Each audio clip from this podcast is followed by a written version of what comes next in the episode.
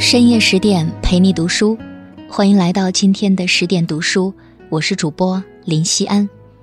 如果你也喜欢我们的文章，欢迎在文末给我们点个再看哦。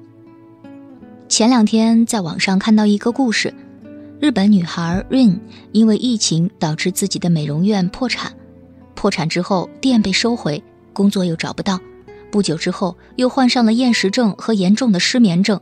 生活一度进入了停摆和无望的状态。后来，他变卖了身边能卖的一切，来到了北海道的乡下生活。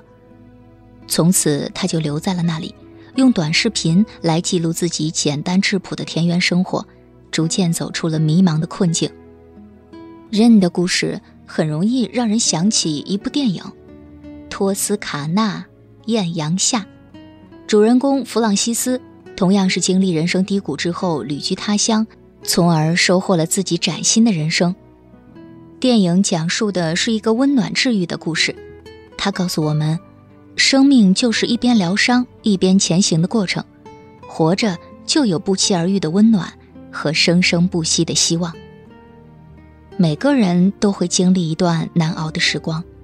弗朗西斯和她的丈夫都是作家。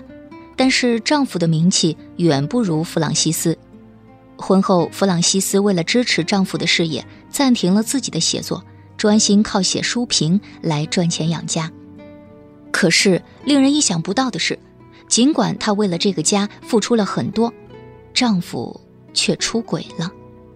丈夫直接找了律师来和她谈离婚。虽然他们的房子是用弗朗西斯赚的钱买的，但是按照当地的法律。却要分给丈夫一半，而且因为她赚钱的能力比丈夫强，还要付给丈夫赡养费。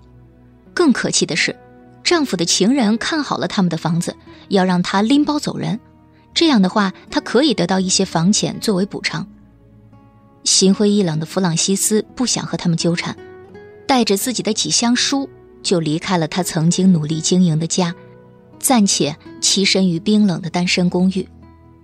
人到中年，惨被离婚，又居无定所，弗朗西斯的心情可想而知。闺蜜帕蒂怕她太伤心难过，给了她一张飞机票，建议她去托斯卡纳旅行。她告诉弗朗西斯，很多人都要经历人生的十字路口，向左走还是向右走，只有靠自己的选择了。人在心情不好的时候，光颓丧是没有用的，出去走走也是好的。可是弗朗西斯却对他的建议一点儿也不感兴趣。回到公寓，弗朗西斯想尝试写点什么，却没有一丝灵感。而这个公寓就是个失婚者的聚集地。当初刚搬进来的时候，中介知道弗朗西斯是作家后，还开玩笑地说：“那你可以接一些写遗书的生意。”隔壁的正在闹离婚的男人，据说还是个律师，可是，一到夜里就嚎啕大哭。扰得他不得不敲墙来制止。他觉得自己当下的生活真的是很糟糕，想想就觉得崩溃。其实不仅仅是弗朗西斯，每一个人的一生中都会经历一段难熬的时光。人生路上没有谁是一路坦途。比如这一场持续了两年多的疫情，令多少人的生活发生了变化。多少人从人生高峰跌入低谷，又有多少人经历了失业、生活辗转、理想破灭等困苦？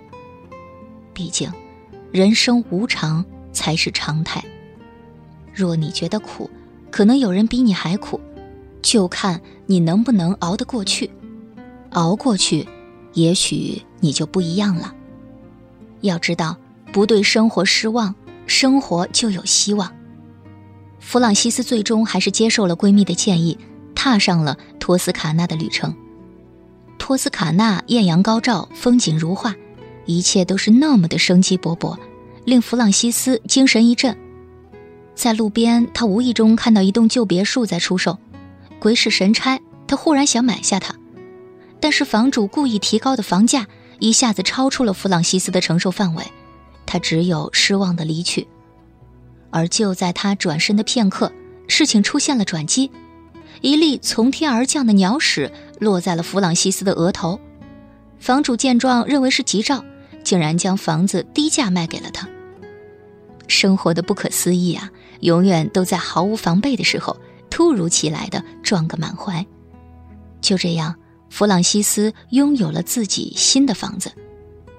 但接下来的事情又出乎了弗朗西斯的预料，别墅年久失修，屋外荒草丛生，屋内有蝎子在爬行，还时不时的有猫头鹰来拜访，有蛇大摇大摆的来串门。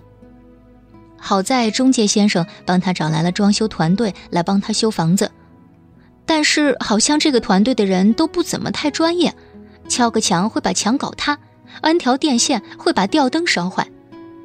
值得庆幸的是，这些人都很真诚善良，而且还很特别。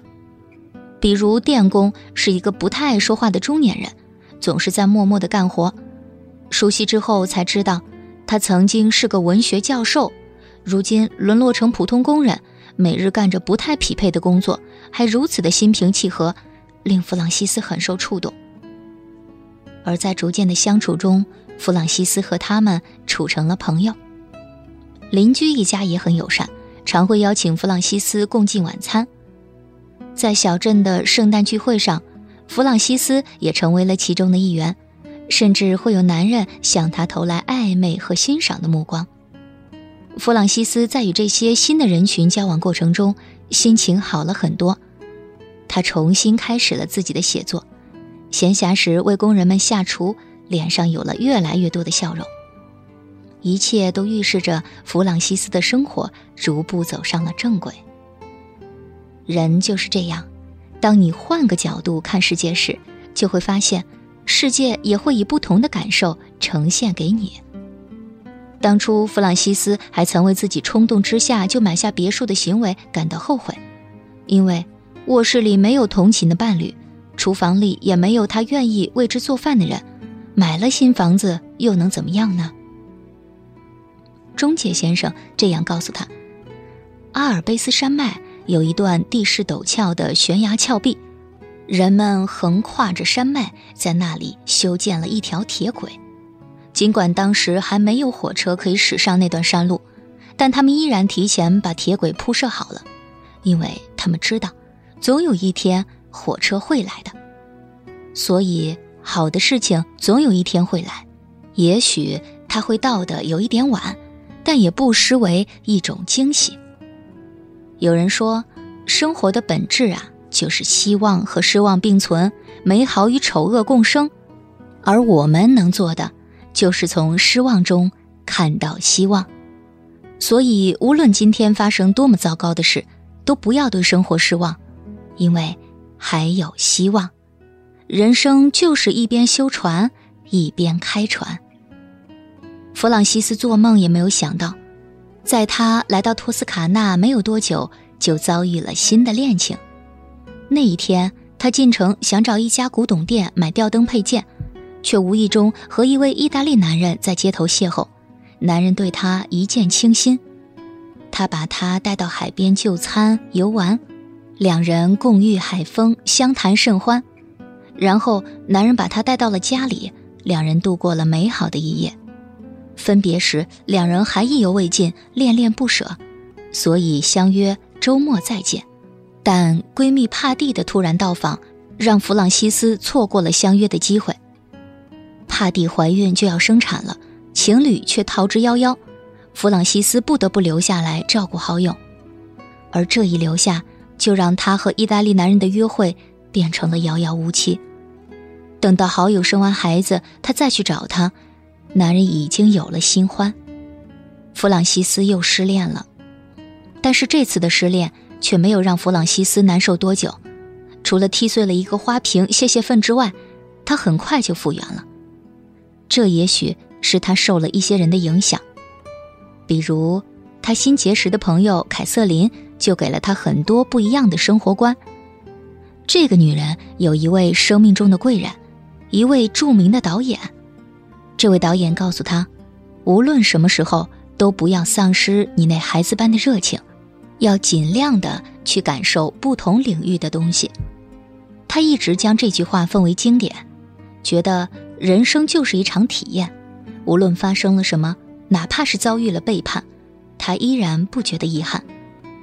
弗朗西斯在不知不觉中也拥有了很多新生的力量。